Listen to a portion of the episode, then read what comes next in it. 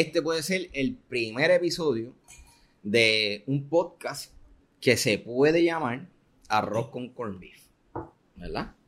Puede que cambie arroz con coco por, por el valor histórico, ¿verdad? Estamos hoy con mi primo o mi tío, ¿verdad? Esto es un tema que, pues yo le digo tío, él me dice primo. Ricardo Lugo, mi nombre es José Miguel Sánchez y vamos a estar hablando de, ¿verdad? de un tema que, que para mí es sumamente importante y te agradezco que saques de tu tiempo y que me hayas dado la oportunidad. Durante la conversación, la gente va a poder saber todo el trasfondo tuyo. No voy a empezar porque no, no vamos a terminar con la introducción. Pero básicamente esto va a ser un conversatorio de, de cosas que son importantes para, no solamente para nosotros, sino para estas próximas generaciones que tengan un lugar donde puedan aprender fuera de las instituciones, ¿verdad? Que son las universidades, las escuelas, que ya no se está tocando este tema. El tema de hoy va a ser la escritura. Vamos a estar hablando de, la importancia de saber escribir y a dónde escribir. Y me estabas comentando algo que por eso te paré, espérate, porque eso es excelente. Yo creo que es el punto de partida de esta conversación, ya que cuando yo estaba en la escuela o en la universidad, esa clase ya no existía. Bueno, yo quiero añadir algo que comentaste ahí porque uno de los problemas que hay en la escritura es que la gente le tiene miedo mm. a escribir. Mm. Y es porque la gente tiene dos detalles que considera. Uno es que se le juzgue y la otra es que efectiva va a ser la comunicación que va a hacer. Mm. Y prefieren sentarse, como digo yo, en las gradas. Y pichar. Y, ser observador antes que ser parte de, la resolución del problema. Eh, yo estaba comentando que había una clase que se daba eh, de sistema de gobierno, de gobernanza, donde enseñaban los cuerpos legislativos, este, básicamente era una introducción a la democracia mm. y cómo es que funcionaba el gobierno. El problema es que es, que es bien complejo. Y cuando a uno le dan ese tipo de clases eh, en escuela superior e intermedia, no todo el mundo tiene la madurez mm. para coger esos temas abstractos y transferirlo a la vida real de esa persona, porque en ese momento uno está pues la competencia de las matemáticas, las novias, los pares, etcétera. Por consiguiente, no a todo el mundo, a la mayoría pueden digerir eh, lo que eso significa y cómo se va a impactar el resto de tu vida. Otra cosa que es importante, a la cual yo estoy opuesto, no estoy de acuerdo. Yo creo que la democracia tiene, o cualquier sistema de gobierno tiene que eh, evolucionar. Mm.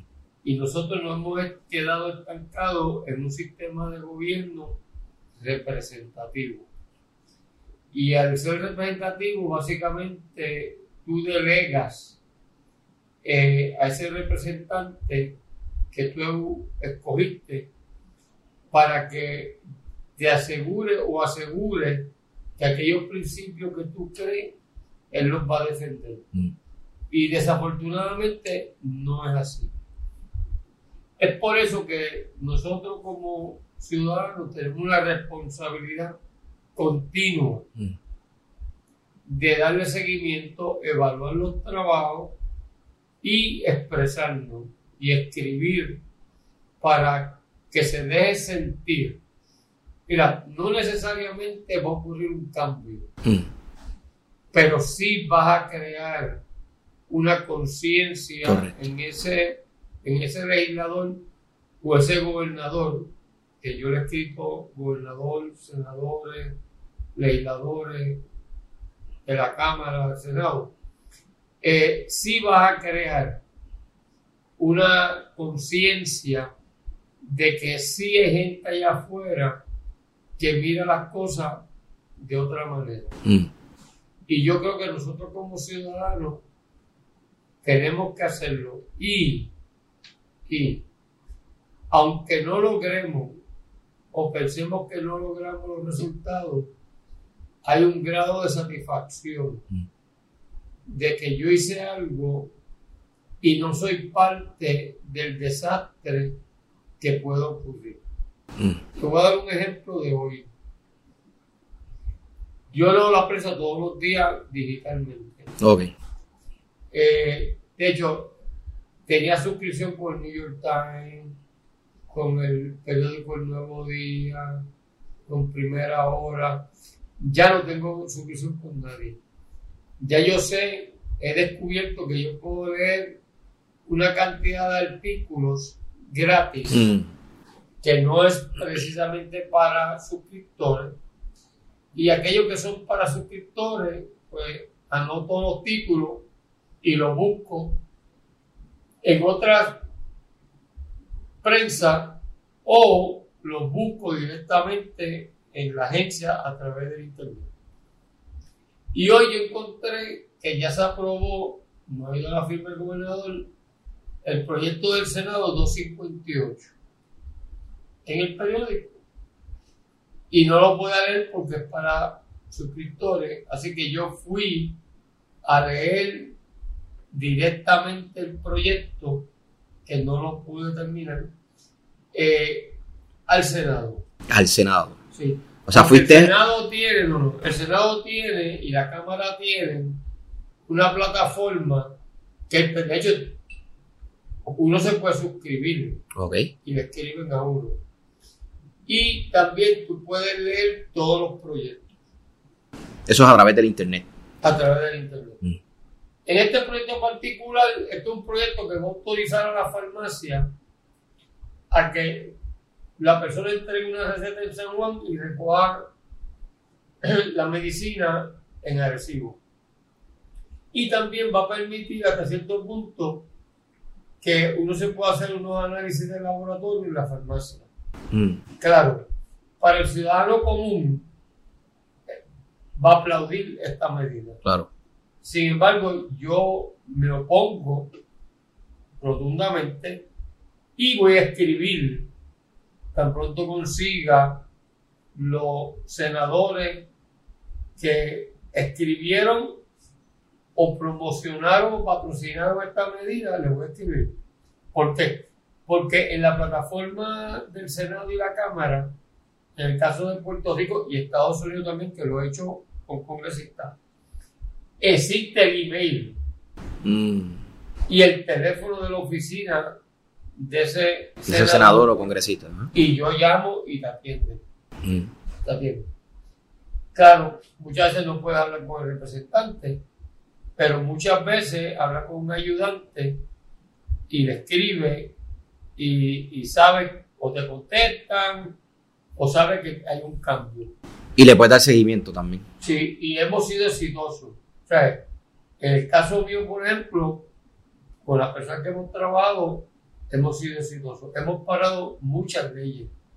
Esta ley 258, el proyecto del Senado 258, que ya está aprobado y va a pasar a, a la Cámara, ya tiene enmienda, esta va a ser un clavo más en el ataúd de la farmacia de la comunidad. Mm. Claro. Porque la ley misma establece que entonces las farmacias pequeñas tienen que buscar de qué manera pueden Proveer ese, la información, Mm. lo cual va a tener que crear una plataforma, Un sistema, exacto. lo cual va a costarle dinero para que eso pueda ocurrir. Pero Mm. la venta no la hace el que recibe la receta, la venta la hace el que la entrega y no está claro cómo eso va a trabajar. Sin embargo, claramente se puede entender que esto va a beneficiar A las cadenas grandes. a las cadenas grandes. Correcto. Y, y, y el laboratorio, pues los laboratorios están sufriendo muchísimo, especialmente el laboratorio pequeño, y si le vamos a añadir a la farmacia que pueda hacer unas pruebas, pues definitivamente esto tiene unas repercusiones en los laboratorios Mm. y puede disminuir la calidad del servicio en el paciente, en el caso de la farmacia. Mm.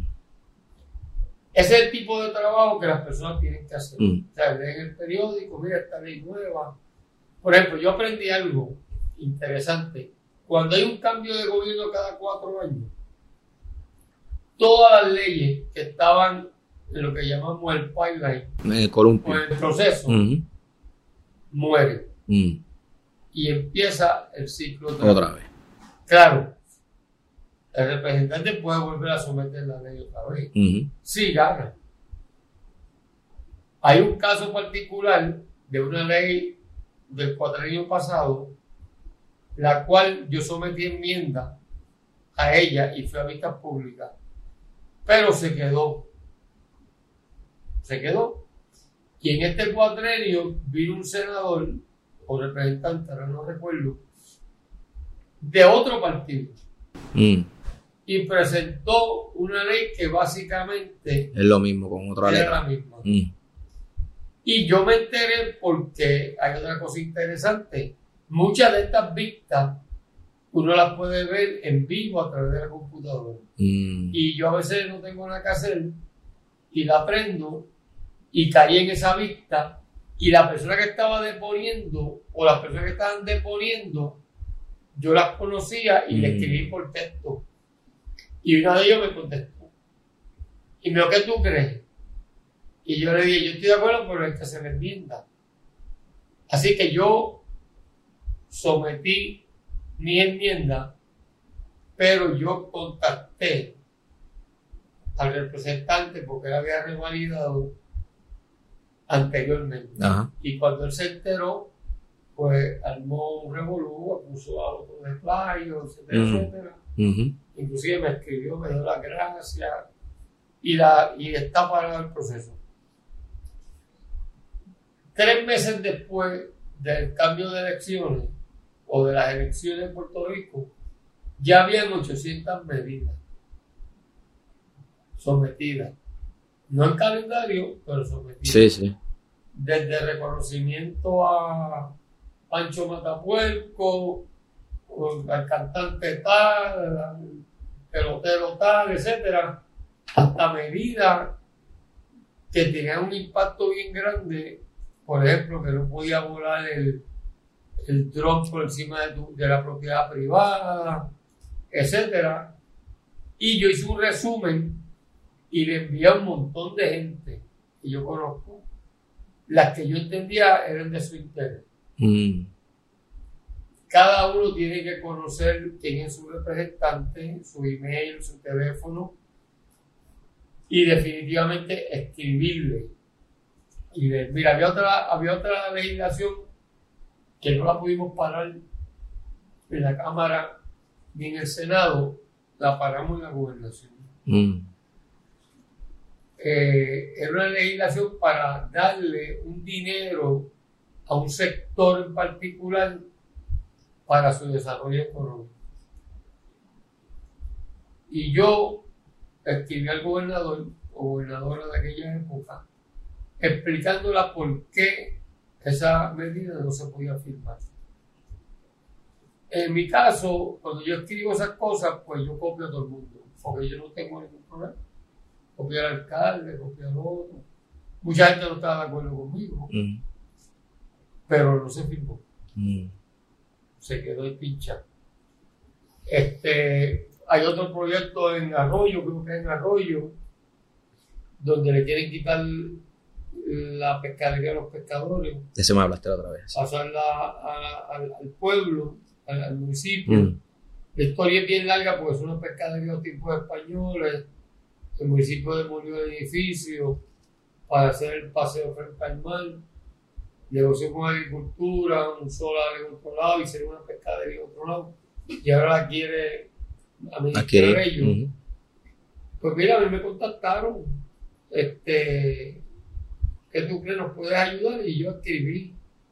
Este, hice mi research. Estamos hablando de tres días de trabajo de gratis voluntario leí la historia y me preparé bien, llamé a la oficina del senador, eh, me pusieron con su ayudante que es el que está encargado de eso, le expliqué quién yo era, qué yo quería hacer, me dio su email personal, me rebotó un par de veces, volví, llamé, Mm. lo llevé personalmente Ok.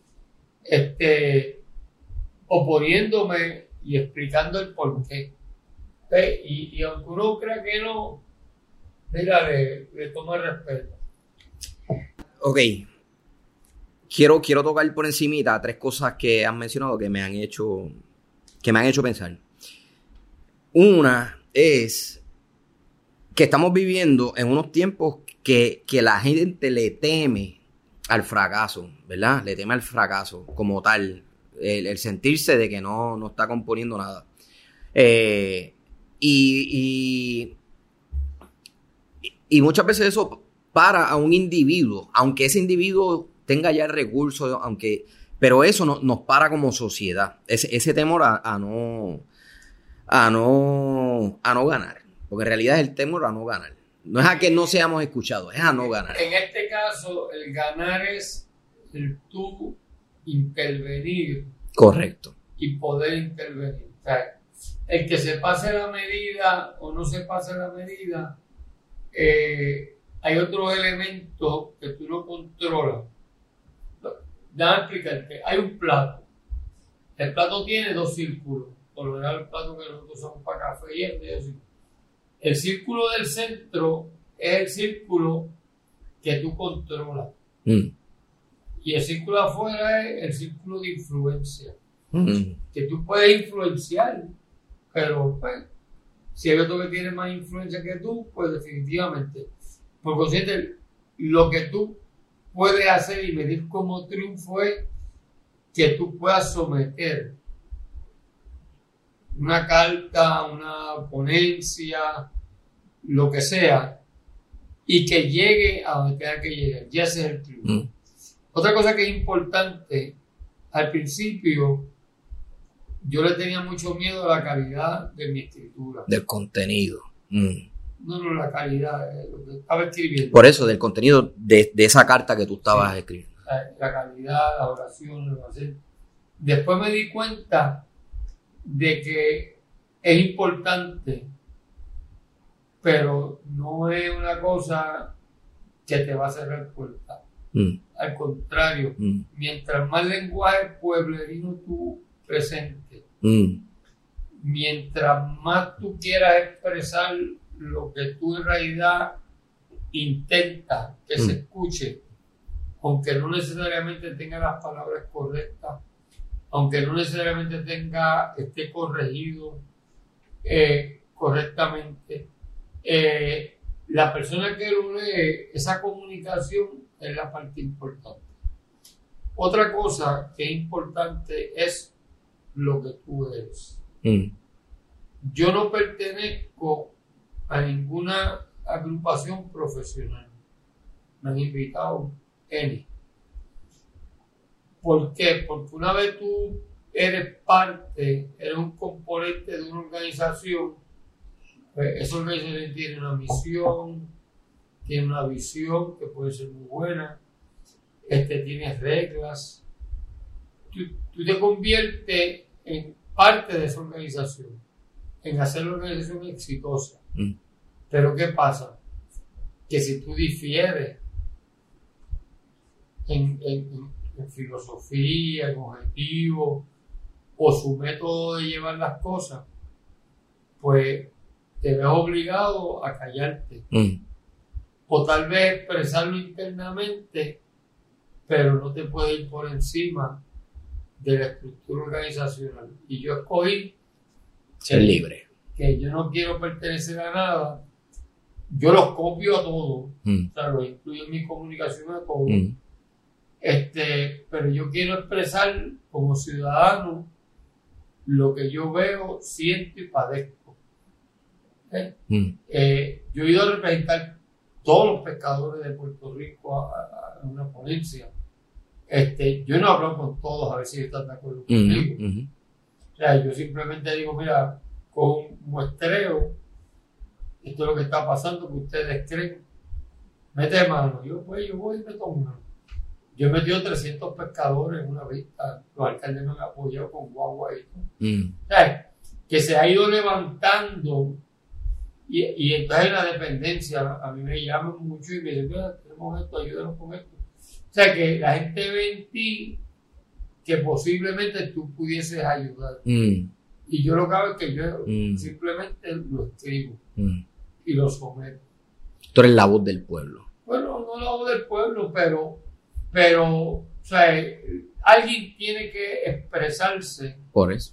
de una manera apropiada, sin ofender, etcétera, y, y, y, y para sorpresa de uno, lo puedo decir, hay representantes que me han contactado y me han dicho, mira, te voy a enviar por email estas piezas legislativas, antes de someterlas, me gustaría que tú las leyeras y si tú encuentras algo que se deba cambiar, Mm. pues me gustaría que me lo dejaras saber.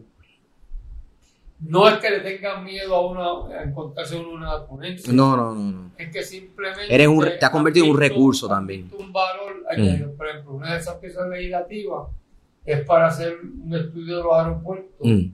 por el cambio climático. Y yo cuestioné por qué el aeropuerto de Aguadilla, que está a 100 pies por encima del nivel del mar, cuando no está incluido el de Culebra, que está a dos pies por encima del mar. Mm. ¿Entiendes? Mm. y no está incluido ni el de Vieques. O sea, y el de Ceiba tiene que estar incluido. ¿Cuál es la diferencia? Mm. Y ese tipo de cosas, pues te da a ti la oportunidad de expresarlo de una manera positiva. Mira, yo recomendaría que se incluyera este, este, que se le dé prioridad sobre este por estas razones, Claro. en mi opinión. Claro, si no ocurre nada, yo tengo evidencia Mm. y puedo ir a las pistas. Exacto. ¿eh? Mm. Y si en las pistas a mí no me dan oportunidad, porque muchas veces ocurre que hay un espacio limitado, uno puede poner la ponencia por escrito y la lleva y se la poncha. Mm. Aunque no aparece en las grabaciones, sí aparece en red.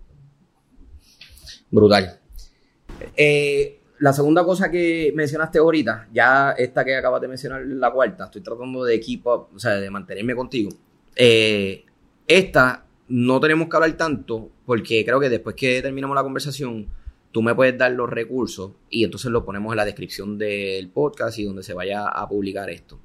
Pero la segunda cosa es el conocer el lugar donde tú vas a buscar esa información que necesitas para someter una queja, una... Porque, por ejemplo, si tú vas a hacer una querella porque te rompieron un cristal del carro, pues el, el boricua, ¿verdad? El puertorriqueño común, yo diría que la mayoría sabe que tiene que ir a un cuartel y que tiene que llamar al cuartel más cercano.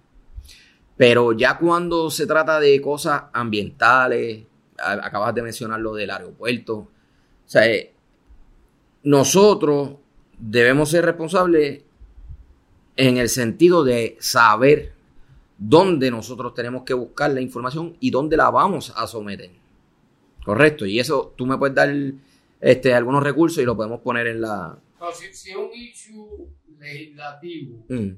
este, Para el que no sabe, que está escuchando esto y no sabe lo que es un, un problema, ¿verdad? Una situación legislativa. ¿Qué es eso? O sea, eh, eh, el sistema legislativo como funciona, eh, no necesariamente estamos todos de acuerdo. Hay una cosa que se llama por encargo, que básicamente es que una persona puede escribir una ley eh, y someterla a su representante o a la comisión que pertenece o es responsable de esa ley. Y esa comisión o ese representante con su ayudante, que es un especialista en escribir leyes, la van a escribir y entonces la van a presentar. Mm. Eh, todo eso está disponible. Y ahí aparece si es por encargo, si aparece que es por motivo de los comerciantes, de dónde surge Mm, la necesidad de legislar. mm, Y eso está disponible hoy en día en las plataformas de la Cámara y el Senado de Puerto Rico. mm. Y ahí se consigue información. Claro, Si la medida tiene que ver con otras actividades, pues entonces uno tiene que ir a buscar a través del Internet, porque hoy en día cosas que escritas, eh, del Internet, puede ir a la agencia estatal o federal eh, a buscar esa información. Si no la encuentra, puede llamar por teléfono. La mayoría de estas plataformas tienen... Los contactos, información de contactos. Y si no, es algo más fuera de las plataformas, pues tiene que hacer un esfuerzo de llamar a las personas. Voy a dar un ejemplo hoy también. hoy, anoche, yo leí que el plan fiscal de Prisco, que es el dueño y era el promotor de las industrias en Puerto Rico y de los parques industriales, eh, fue sometido y hasta cierto punto aprobado, tiene el visto bueno de la Junta de Control Fiscal. Ese plan incluye, yo esperaba verlo ahí, pero no está, aunque la noticia dice que sí, la lista de todas las propiedades de Prisco en Puerto Rico que van a ser demolidas. Mm. Porque ha sido saboteada, este, le han robado el cobre, está en un deterioro bien grande que ya costaría mucho dinero, o están contaminadas, restablecerla o rehabilitarla y es mejor tumbarla. Yo leí el documento, fueron 25 páginas, mm. eh, y usando PDF, la plataforma gratis de PDF, yo marqué con un marker el highlighter, ajá. highlight todas las áreas que yo entendía eran importantes para el municipio de Culebra, mm. Porque el municipio tiene un edificio allí que está abandonado eh, y es lo único que hay en Culebra. Y no queremos que se lo vendan a una empresa privada para que se aproveche de un recurso que fue del pueblo de Puerto Rico pues yo le escribí a la secretaria del alcalde, del nombre Kanji, y le notifiqué que le estaba enviando el documento marcado sin habérmelo solicitado, totalmente voluntario, mm. lo he hecho con otro municipio, se lo envía a ella, que mira, esto es algo que se le debe presentar al alcalde. Mm o la Asamblea Municipal, se debe crear un comité ad hoc o una comisión ad hoc. ¿Qué ad hoc? Ad hoc es que tiene vida, nace y muere. Mm. Que no, una, eh, no un comité de trabajo para largo. Eso se crea. Cumple su propósito. 5, 6, 8. Esta es la misión, tienen tres meses. Y a los tres meses o antes va rindiendo o rinde un informe y se decide si desaparece, se disuelve o no. Y recomendando que se cree un comité, una comisión ajo que vaya a Prisco, que se siente con alguien en Prisco, que a veces ir allí es como ir a la sala de parto. Tú puedes estar todo un día sentado en el lobby y la persona que tú tienes que ver o no está disponible o nunca está disponible, al otro día vas de nuevo. O sea que necesitas personas voluntarias y personas profesionales que ayuden en el proceso. Este, de tal manera que se logre averiguar ese edificio y las oportunidades que hay que va a. De tal manera que el municipio se beneficie. Mm con la gente de Culebra. Mm. Pero así hay en el número de edificios alrededor de Puerto Rico, mm. donde todos los municipios deben hacer ese tipo de trabajo. Pues es otro ejemplo. O sea, y como hay muchas personas que lo hacen, ¿me entiendes? Que, que, que tienen un interés natural. Claro, hay personas bien estructuradas que crean este, corporaciones sin fines de lucro, aplican para fondos, mm. porque el trabajo de ellos no es tan voluntario, requieren un, poquito de, recurso económico, etcétera, etcétera. Pero si todo el mundo pone de su parte y dedica un poco de tiempo a esto voluntariamente, que ha sido un reto, Mm. se puede lograr un cambio. Y el cambio debe ir dirigido a movernos de una democracia participativa, perdóname, representativa, a una democracia participativa. Mm. ¿eh? Mm. Ahora mismo se está negociando lo de los puertos, pues deberá haber un referéndum, Mm. convencer al pueblo de Al pueblo. de que esa es la manera correcta. No es alguien en una oficina con dos o tres tomando una decisión a 40 años, 30 años, cuando yo voté por ti por cuatro años Mm. y mis nietos son las personas que se van a ver afectados por esta decisión de esa persona que posiblemente no esté aquí. No esté ni viva, sí.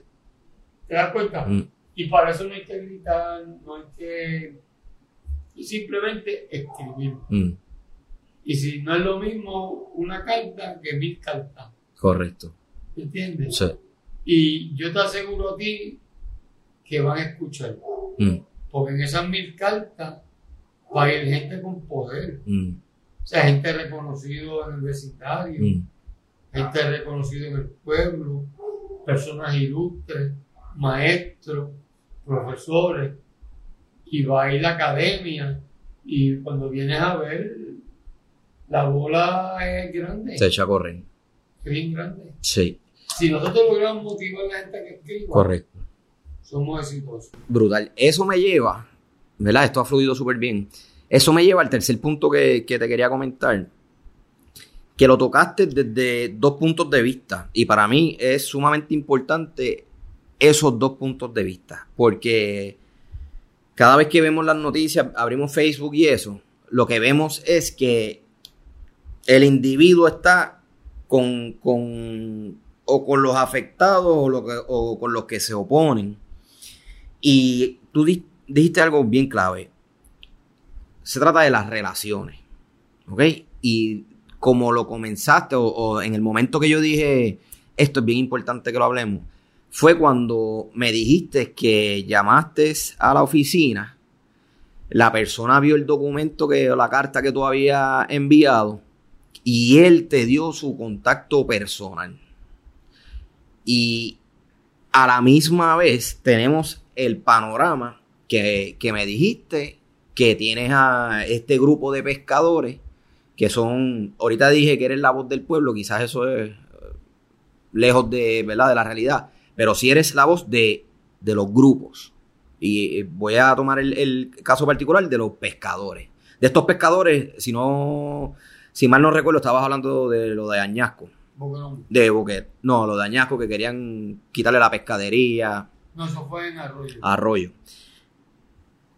Pero eh, al igual que tienes que tener relación con ese representante o esa persona, ese legislador, esa relación con el, el grupo es extremadamente importante. Y a lo que voy es que no debemos ser tan radical en cuestión de, ah, yo no, esos representantes, yo sé que ese tipo nunca ha trabajado por los pescadores, por dar un ejemplo, o nunca ha trabajado por los agricultores, o nunca ha trabajado por los policías.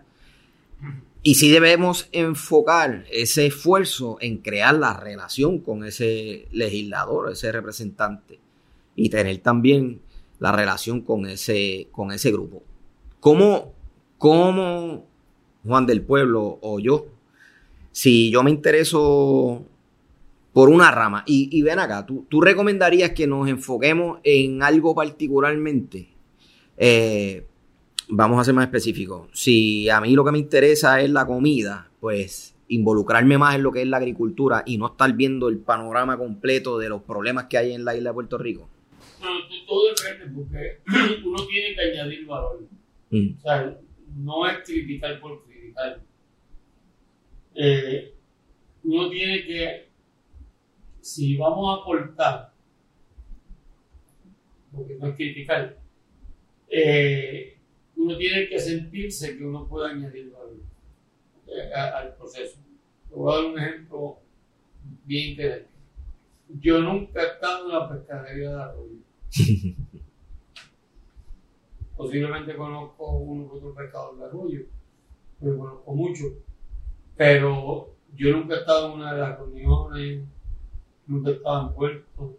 No es como la de aquí, de la puntilla, no es como la del parque, que yo he ido y hablo con la ministra, o la coal, que he ido dos tres veces, y hoy conozco al presidente, y Mm. allí, o el Cataño, que, o el Gabaja. Sea, hay, hay diferentes, pero cuando tú miras el panorama, hay unas bases, que es lo que se llama en inglés reglas cardinales, cardinal rules o cardinal law, que no importa la organización, hay unas bases que se tienen que seguir para que sean eficientes, efectivas y que no se rompan.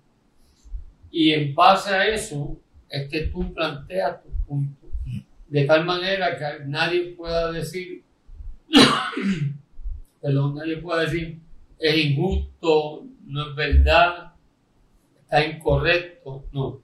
Siempre bien factual, enfocado en lo que tú quieres conseguir y enfocado en lo que tú añades valor. Mm. Si hay otra actividad, muchas veces nosotros vemos las noticias y yo digo, no está haciendo la pregunta correcta. O sea, no se está yendo al punto. ¿Por qué? Porque la persona que está hablando no conoce y no puede diseñar y no hace lo que se llama en inglés deep dive, que es que cuando tú coges un tópico en particular y tú lo manejas, tú puedes profundizar bien adentro y sacar mucha Mm. información Mm. de un tópico que tú no conozcas. ¿Ves? O sea, hay unas diferencias ahí y uno debe enfocarse en, en la materia de uno y si todos nos enfocamos en lo que sabemos, pues mira, todos vamos a tener la oportunidad de trabajar y no perder tiempo ni hacer perder el tiempo Mm.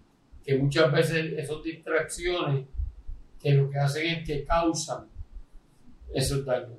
Claro, los representantes y los legisladores han desarrollado estrategias Mm. para poder lograr su objetivo de una manera camuflada. Mm. Por ejemplo, eh, un ejemplo clásico es la pelea de gallo de Puerto Rico. Se pasó en la ley del presupuesto de Estados Unidos. ¿Qué tiene que ver la pelea de gallo? Pero alguien añadió esa línea ahí. 500 páginas, una línea en una página, aprueban las 500 páginas que es la ley, Mm. automáticamente queda aprobado. Que la ley de, de gallo de Puerto Rico no se van a poder dar malas peleas porque los grupos que pro animales promovieron eso. Mm. Y ese fue el compromiso que hizo ese congresista de añadirlo ahí. Y como él sabe que esa piedrita no va a parar el río, pues sabe que se va a aprobar. Mm. Eso acaba de ocurrir aquí ahora mismo, con una ley que escribió la Cámara para las tasaciones, las ventas, Sí. etcétera, en, en una ley que de hecho han tenido que modificarla porque la, la metieron de tal manera que ni tenía todos los elementos. Mm. Pues esas son las estrategias que ellos utilizan para ellos lograr los objetivos cuando ellos quieren que pase algo. Y eso pasa desapercibido. Nosotros hemos permitido en Puerto Rico, hemos aceptado que se aprueben leyes sin análisis financiero, que yo he escrito cartas de eso, y hemos aceptado que se aprueben leyes sin vistas públicas, sin que se escuche a las personas Mm. Mm. basado en que tenemos una democracia representativa y ya tú votaste por una persona que te va a representar. Correcto. Sin embargo, aquí ocurren muchos cambios que no, que no estamos de acuerdo y a veces no encontramos la forma y no escribimos Mm. porque no leemos. Mm. Y definitivamente tenemos que leer, Mm. tenemos que envolvernos en lo que está ocurriendo allí, porque después que está aprobado es bien difícil. Y ese es otro ejemplo de los cinco pesos para el parque de, Del, sí, Clemente. del Que malvete. mucha gente dijo, no, son donativos, ¿no? Cuando vinimos a darnos cuenta, Too late. no es donativo, es que te, te 5 pesos en la renovación de la tablilla. Hay 2 millones de carros, pues son 10 millones de dólares al año Mm, que van destinados a una actividad que lo estamos pagando todos nosotros. Aunque yo vivo en Mayagüez y nunca visite la ciudad deportiva Roberto Clemente, correcto. yo lo estoy pagando. Y la voy a pagar. Por consiguiente, no tiene ningún sentido. Correcto. Rico, tres cosas bien importantes para esta gente que se ha motivado, ¿verdad? Con todo lo que hemos hablado eh, en este podcast, que yo estoy seguro que va a haber gente que, que se va a motivar por todo lo que tú has dicho. Tres cosas que esa persona que está motivada ahora mismo debe hacer mañana. Ok, la persona tiene que tener un plan. ¿Cuál es el objetivo? Esto no es salir al mar sin destino. ¿Cuál es el objetivo? Sea, si estamos de acuerdo o no estamos de acuerdo y por qué, ese es el primer paso. El segundo paso es, yo digo en inglés, who's the owner? ¿Quién es el dueño? ¿A dónde yo tengo que ir? Mm, yo tengo que ir donde la persona que en realidad tiene el poder de hacer, de escucharme y hacer que se escuche y hacer cambio. No podemos ir a cualquiera. Voy a dar un ejemplo. Yo he ido a vistas públicas de, aquí en la legislatura, donde hay dos senadores o dos representantes o tres y la comisión tiene 10 y los otros nunca aparecen. Por consiguiente, posiblemente todo lo que le escribieron a esos dos o tres, se perdió. Posiblemente se quedó en el camino. Mm, Hay que escribir esos dos o tres, pero hay que, hay que, hay que copiar al presidente de la comisión. mm, O sea, hay que copiar al senador de distrito y el presidente de, de la comisión. Y eso va a crear un impacto, aunque uno no lo crea. Tal vez en esta vuelta no, pero en la próxima vuelta Mm. sí. Va a crear un impacto. Y la otra es, uno sabe cómo medir los resultados. ¿Cómo yo sé que fue efectivo lo que hicimos? Porque te va a sorprender hemos ido, hemos escrito, hemos parado la legislatura y a los tres meses le hacen unos cambios, una lavada de cara y la someten otra vez. mm, Por consiguiente, lo que pensamos que fuimos exitosos, no fuimos tan exitosos nada. Y hemos tenido que volver de nuevo con una estrategia más fuerte y diferente mm, este, para parar la legislación. ¿Eh? Y esa, por ejemplo, aquí hubo una legislación que iba a prohibir que los botes de madera se utilizaban, eh, se utilizasen en la pesca comercial. mm, ¿eh? Alguien se iba a beneficiar. claro. ¿eh? Y yo conseguí videos hasta de Chile, Ajá. donde el gobierno de Chile tiene eh, varadero y astillero de hacer botes de pesca a los pescadores de madera y lo hacen los mismos pescadores. Mm, Y son botes de 30 y 40 pies. como las aguadillanas, eso, que eso. Con la guayá que, que, que don Carlos, este, ellos me autorizaron, Carmelo Morales me autorizó a utilizar los retratos como evidencia Wow. en las presentaciones de, de ponencia que hicimos, que es uno de los artesanos que hace la, la que es la famosa que tiene la bandera de Puerto. Rico. O sea, ¿por qué entonces tenemos nosotros que pasar una ley que prohíbe? Y entonces, no sabemos, ¿verdad? Pero al cuestionar la legitimidad de ese tipo de legislación, la gente recoge un facturo Mm, se preocupa, que espérate, espérate. O sea, ¿por qué? Porque en su momento dado va a tener que explicar mm, el por qué es que se está tomando esa determinación cuando hay un grupo de puertorriqueños que se va a ver impactado. Por ejemplo, ahora mismo vive una batalla en el Congreso y ya. Ese es el Congreso, fíjate. Y ya me llamaron de aquí de la Cámara de Representantes y tuvimos una primera reunión porque estamos tratando de, de hacer un, poner un arancel al pescado que entra aquí para generar fondos para el programa de promoción de pesca comercial de Puerto. No estamos inventando la rueda. La rueda ya está inventada. Es modificar la legislación existente en el Congreso para el café y el azúcar para que se añada el pescado. Y de esa manera lograr los mismos objetivos con una legislación existente. Con una legislación existente que no hay un trabajo tan grande que hacer. O sea, no tenemos que inventar la rueda, ya está inventada. Es como el problema de erosión. La, la, erosión existe en todos los países del mundo que tienen costa. Y todos los países del mundo han hecho un montón de cosas. ¿Por qué nosotros no podemos visitarlo, evaluarlo y ver qué tecnología aplican en Puerto Rico, incluyendo la que se usa en Estados Unidos, que ya tienen el aval del cuerpo de ingenieros, ya tienen el aval de la NOA, etcétera, y, y e implementarlo en Puerto Rico de una manera expedita, costo efectiva.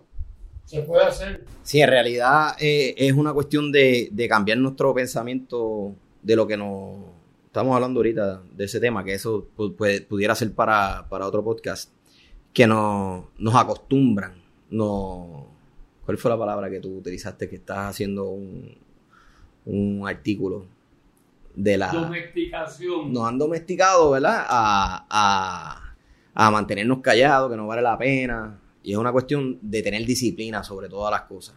Y, y el cambio sí se puede. ¿Tú piensas que se puede cambiar? Oh, definitivamente yo creo que se puede. O sea, el, la gente no conoce el poder que tiene. Este, y por más humilde que seamos y por más pocos recursos que tengamos, este, la gente eh, no reconoce el poder que tiene. Este, y una vez eso se logra, en Puerto Rico existe un problema que solamente hay mil y pico de pescadores con licencia, creo que hay más. Este, pero en realidad hay como 4 o 5 mil pescadores comerciales. Hay 3 mil pescadores, yo creo. La agencia cree que eh, yo estoy muy alto. Es posible. Este, que son furtivos porque hemos establecido un sinnúmero de cosas sin escuchar mm. al, al pescador local y lo que hemos hecho es sacarlo. Pero él va a seguir pescando porque tiene que traer el litro de leche a su casa. Entonces, hay un sinnúmero de herramientas para trabajar con eso. Y por las razones que sean, no las queremos implementar. ¿Sabes? Tratamos, evitamos implementarlas. Porque son cambios y la naturaleza del ser humano es resistir. Resistir, sí, correcto. Sí. Pero una vez las personas se educan y ven el beneficio, que ya se puede hacer modelos para ello, el cambio ocurre de manera positiva. Mm. Igual, tal vez, sin poner mucho tiempo Los japoneses, 20 años antes que los Estados Unidos, te vendían un automóvil con una sola llave. Con esa llave tú abrías el carro, el baúl y abrías el glove compartment. Una guantera. Ah, y prendía el carro. Mm. Una llave. A Estados Unidos le tomó 20 años digerir eso y venderte un automóvil con una sola llave. Piensa en los millones de dólares que la industria automotriz en Estados Unidos desperdició por no haber abrazado ese cambio mm. que ellos pensaron nunca iba a ser aceptado mm. En los Estados Unidos por la clientela. Mm. Si tú vas a un supermercado, tú haces una fila detrás de cada caja. Mm. Ya hay algunos supermercados que están empezando a hacer una sola fila y de acuerdo a cada caja se mueve. Ya vas al banco y haces una sola fila Mm, y el primer tener disponible, ahí te mueve. ujú. Como en Y- Marshall, sí, Y sí. sales bien contento, como Marshall y esta cadena. Sin embargo, todavía hay un montón de tiendas, incluyendo las locales, que le toma tiempo digerir de ese beneficio. Mm, ¿Por qué? Si cuando tú estás en una fila del supermercado y la, y la cajera no encuentra el precio, tú tienes que ver a todo el mundo moviéndose y tú espetado ahí esperando que llegue el tipo la mm. ¿Sabes? Hay tecnología ya de análisis para ver qué modelo funciona y el cliente sale más rápido y más satisfecho. Correcto. Y, y no sé por qué me toma tanto tiempo entender que hay que hacer cambios para beneficio. Y esto que estamos discutiendo es un cambio que tenemos que adoptar. Mm, tenemos que escribir, tenemos que leer y tenemos que escribir. Yo tenía un amigo que siempre decía que aquí se ve mucho corín tellado. De hecho, eso era cuando yo era más joven. Pues ya no se ve corín tellado, ¿verdad? ¿Qué es corintellado para esos que no tellado sepan? es una novela, Ajá. es, La revista. es una revista. Ok. Corín tellado, TV Guía, Ah, correcto. sí. esas novelas que venían. Pero no se veía en realidad legislaciones que pueden causar un impacto Mm, en la persona. mm, Por ejemplo, ese reporte que yo vi hoy dice que hay 168 millones de dólares en deuda que nunca se van a poder cobrar. ¿Quién tú crees que va a pagar ese dinero? Nosotros. Nosotros. Mm, Pues tenemos que exigirle. correcto. No me lo cobres a mí. Busca de qué manera tú vas a recuperar esos 168 millones. Que por in- ineficiencias tuyas, de no cobrar a tiempo, no embargar, no hacer esto, no hacer aquello, tienen un problema. Aquí se cambiaron todas las plataformas de internet del gobierno. Mm, Y ahora entrar a una plataforma nueva es casi imposible. mm, Hay dos personas para como 40 mil casos. Ahí me dieron trabajo cuatro años en resolver tu problema. Y ahora tengo que ir a pagar personalmente a la agencia. Porque yo no puedo pagar desde internet. mm. Dimos para atrás. ¿Alguien se benefició? Yo no sé. Lo que yo sí sé es que el sistema está más ineficiente. Mm. Si todo el mundo escribe, yo te aseguro a ti que esa agencia va a tomar cartas en el asunto. Mm. Hay que, hay que leer y hay que escribir. Excelente. Esto ha sido súper.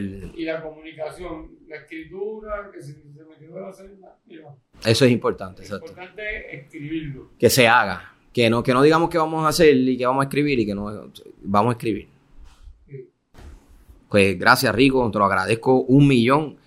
No va a ser el único. Voy a. tenemos que hablar de, de lo que hablamos. Eso Sí, sí, sí. Van a venir muchos temas muy importantes. eh, cosas que no se discuten en los libros de historia de Puerto Rico. Cosas que la gente quizás cuando lo escuche, ¿verdad? A través de este podcast van a decir, anda pa'l cara. Y son cosas que te ha tomado muchos años aprenderlas. Este, así que yo estoy muy contento. Síganos en donde quiera que vayamos a publicar esto. Y, y gracias, Rico. un placer y yo creo que si lo hacemos, yo estoy seguro que vamos a lograr un cambio. Amén. Antes que nos domestiquen. Antes de que nos domestiquen. Esa es la que hay. Gracias.